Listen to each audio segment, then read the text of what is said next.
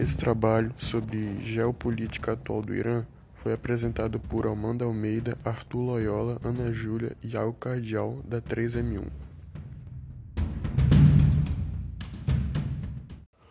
O Irã iniciou 2018 com jogadas decisivas dentro e fora do seu território. De um lado, manifestações contrárias ao governo, que chegaram a render a prisão de 29 mulheres por não usar o véu em público. Do outro, os Estados Unidos exigem mudanças no acordo nuclear, que desde 2015 minimiza as sanções impostas ao país em troca de controle no programa de armas nucleares. Apesar das turbulências internas e externas, uma notícia boa veio no final de janeiro. A Organização da Cooperação de Desenvolvimento Econômico melhorou a avaliação de risco de créditos para financiar as exportações de 6 para 5, sinal positivo para os investidores. Muito tempo, as sanções econômicas diminuíram substancialmente a capacidade de desenvolver sua economia ao proibirem investimentos, exportações e importações no país e a ameaça de uma retomada desses bloqueios é iminente com Donald Trump à frente dos Estados Unidos. Há mais de dois anos está em vigor o Plano de Ação Conjunto Global, liderado pelo ex-presidente Barack Obama, firmado em aliança com China, Rússia, França, Reino Unido e Alemanha. Um dos principais pontos da negociação foi permitir o comércio de petróleo iraniano, que restabeleceu o país no mercado mundial. Antes do acordo, o país se via proibido de exportar para os seus maiores consumidores, como a China, Japão e Índia, reduzindo, segundo a Agência Internacional de Energia, suas exportações em 45%.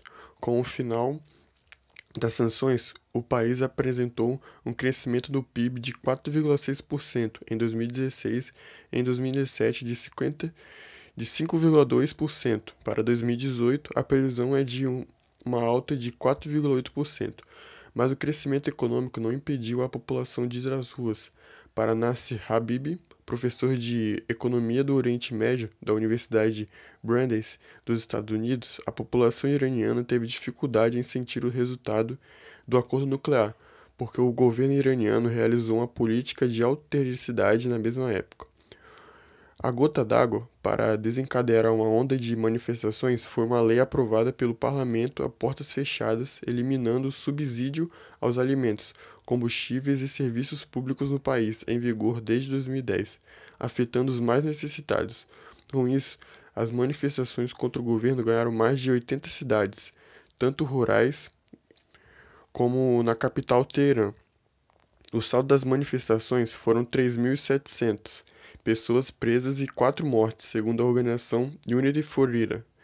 Além das políticas de autenticidade, ocorre no país um descontentamento da parcela mais jovem da população. Estima-se que a taxa de desemprego no país seja de 13%, aferida em 29% entre os jovens, e que a inflação do país esteja na casa dos 10%. Irã é um país localizado no Oriente Médio, um subcontinente da Ásia, entre o Iraque a oeste e o Afeganistão e o Paquistão a leste. O Irã é banhado pelo Golfo de Omã, pelo Golfo Pérsico e pelo Mar Cáspio. O país possui uma área de 1.648.000 mil km, onde vivem cerca de 74,1 milhões de habitantes. E ele possui em seu território poucos recursos hídricos e a economia está extremamente vinculada à produção de petróleo. A exportação do país está ligada a produtos como tapetes, frutas secas e especiarias e na pecuária se destaca na criação de ovinos, caprinos e camelos. Já na pesca, a atividade não tem sido explorada em todo seu potencial. O Irã é uma potência econômica histórica, membro fundador da Organização dos Países Exportadores de Petróleo e Fórum dos Exportadores de Gás, desde 2005, sendo a segunda maior reserva comprovada de gás natural do mundo e a quarta maior reserva mundial de petróleo. Isso os coloca em uma posição importante na segurança energética internacional e econômica mundial. Segundo Nasser Habib, o Irã não consegue nem importar produtos e materiais para o país e, consequentemente, não conseguiu expandir sua economia, mas afirma que, mesmo assim, o governo tem atuado para diversificar a economia economia do país. Antes, o Irã era exportador somente de petróleo bruto. Agora, conseguimos produzir derivados do, do, petróleo. Também temos uma produção forte de aço e de produtos de tecnologia, diz Habib. E é claro que outros países se interessam por esse desenvolvimento tecnológico. Em novembro de 2017, a União Europeia se comprometeu a doar 20 milhões de euros para desenvolver as atividades de energia nuclear no país. Naquele mesmo semestre, o governo russo também doou 1 bilhão de euros para um projeto nuclear na província de Hormuzgan. O governo iraniano fechou dois acordos no valor de 25 bilhões de dólares com o Banco de Desenvolvimento da China e com o Banco Exim da Rússia, além de um acordo com a investidora italiana Invitalia Global Investment, que garantiu 5 bilhões de euros ao país. Para Nasser, isso indica que investidores mais independentes vão investir cada vez mais no país. O risco das sanções é maior para maiores investidores, que têm relações econômicas com os Estados Unidos, diz Nasser Habib.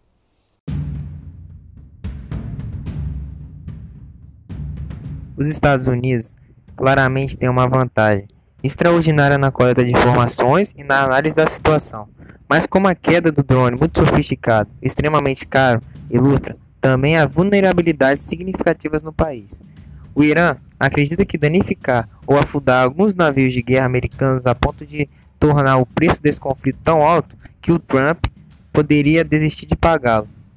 Qualquer guerra seria caracterizada por esse aspecto assimétrico. Esse termo sugere uma guerra dos fracos contra os fortes, dois lados com objetivos muito diferentes e métricas muito diferentes para o sucesso. Se uma guerra começar, os Estados Unidos vão tentar atacar as forças armadas do Irã, inicialmente derrubando as defesas aéreas iranianas, e assim por diante. Mas o Irã também pode causar danos suficientes a ponto de transformar a opinião pública dos Estados Unidos em contrária ao conflito. Sob pressão, o Irã também poderá tentar espalhar o conflito de forma mais ampla, exortando aliás no Iraque, na Síria ou entre, em outros lugares, atacar alvos americanos. De forma mais extrema, poderia até tentar convencer o Hezbollah, em conjunto com suas próprias forças armadas na Síria, a lançar ataques com foguetes contra o Israel. O objetivo seria demonstrar ao Trump que uma campanha bélica e punitiva de curta duração, na verdade, poderia incendiar toda a, a região. Mas por que qualquer país se permitiria entrar em uma guerra com, como essa? Afinal, os conflitos modernos não são vencidos, em nenhum sentido convencional. Os americanos deveriam ter aprendido muito bem essa lição no Afeganistão e no Iraque. E o Irã pensa que poderia vencer os Estados Unidos em algum sentido significativo? A realidade é que em algum lugar entre os, ataques por um lado e um conflito em grande escala por outro, ambos os países talvez acreditem em ganhos estratégicos caso haja um conflito. Os Estados Unidos querem conter o Irã e danificar seriamente suas capacidades militares. E um, um sério ataque à Terra poderia, em última análise, impactar a política interna do país, embora uma guerra pudesse ter o resultado de consolidar o apoio ao atual regime iraniano, liderado por Hassan Rouhani. O Irã também pode estar perseguindo sua própria versão de alto risco de uma política de mudança de regime. O país pode ver a atual administração de Trump como agressiva, mas igualmente indecisa e sem apoio de seus principais aliados ocidentais. Ao atrair os americanos para um conflito dispendioso e aberto, a liderança iraniana pode acreditar ser capaz de suportar a guerra, ao mesmo tempo em que prejudicam as chances do Trump na próxima corrida presidencial em 2020.